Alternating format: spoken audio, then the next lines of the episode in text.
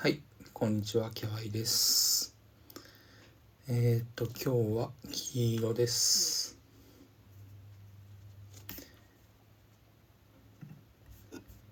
はい、えー今日黄色にした理由は、まあ一応昨日、高値決まりと考えるには一応妥当性があるということで黄色にはしておきました。ただ、まあ、今夜も一応高値をつける可能性はある。ただしそこからの利益確定売りには注意という意味で、えー黄色にしております、まあ自分が使っているテクニカル指標的にはそろそろ一旦天井を考えてもいいところかなという感じです。で、えーまあゴールドがちょっと売られていて、まあ、仮想通貨が元気まあ他の商品市場を見ていると、まあ、よりでは買ってくることも想定したんですが、まあ、欧州はマイナスで寄りついてますね。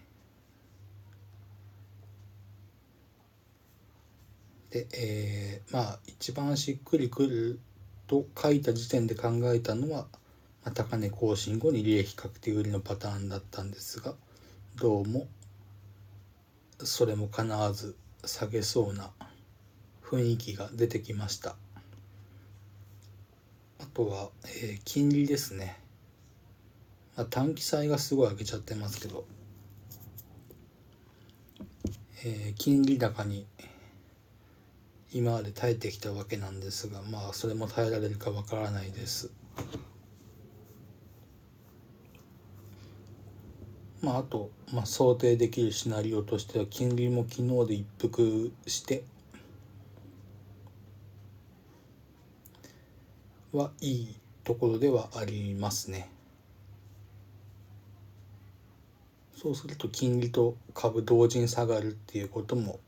考えられなくもないです。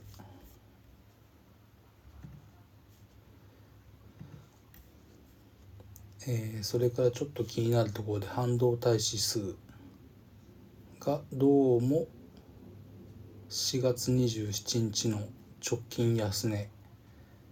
と3月31日と今日で2点天井になりそうな気はしてます。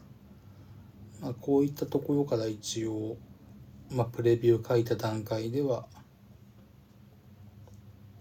高寄りも考えたんですが微妙な欧州を見てると微妙にはなってきました。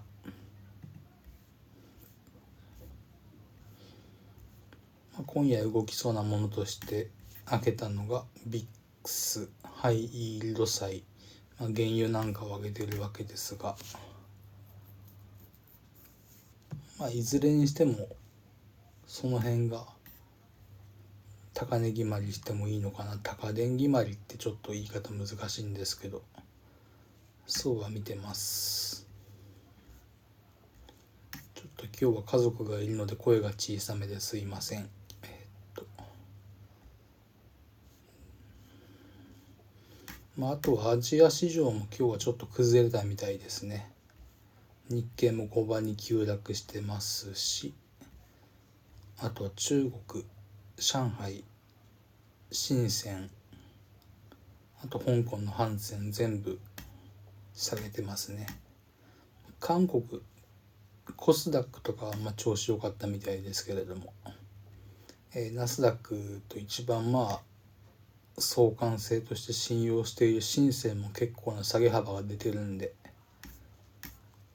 そういうところからまあナスダック高値で寄りついても後半下げていくんじゃないかなっていう考えではいました。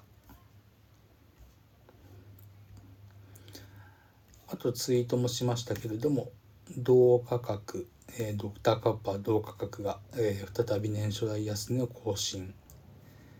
えー見ているところでバルチック海運指数もちょっと下げてきてはいます。中期的にはネガティブなところではあります。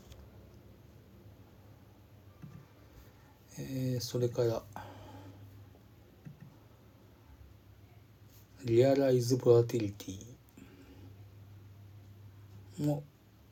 上げていってもおかしくないといったところですかねまあただ引き続きダウよりはナスダックの方がまあ今夜のプラスマイナスはまだ分かんないですけどチャートの形状としてはダウよりもナスダック S&P500 の方が崩れてないイメージを持ちます。はい。それぐらいですかね。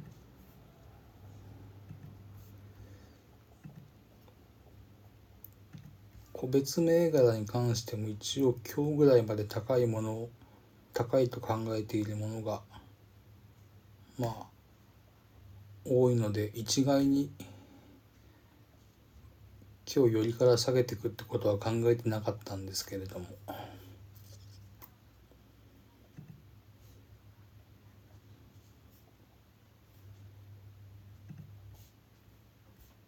はいじゃあまとめますと。一応年初来高値更新はしてもいいけれどもその後に利益確定売りが進む可能性が高いとは見ています。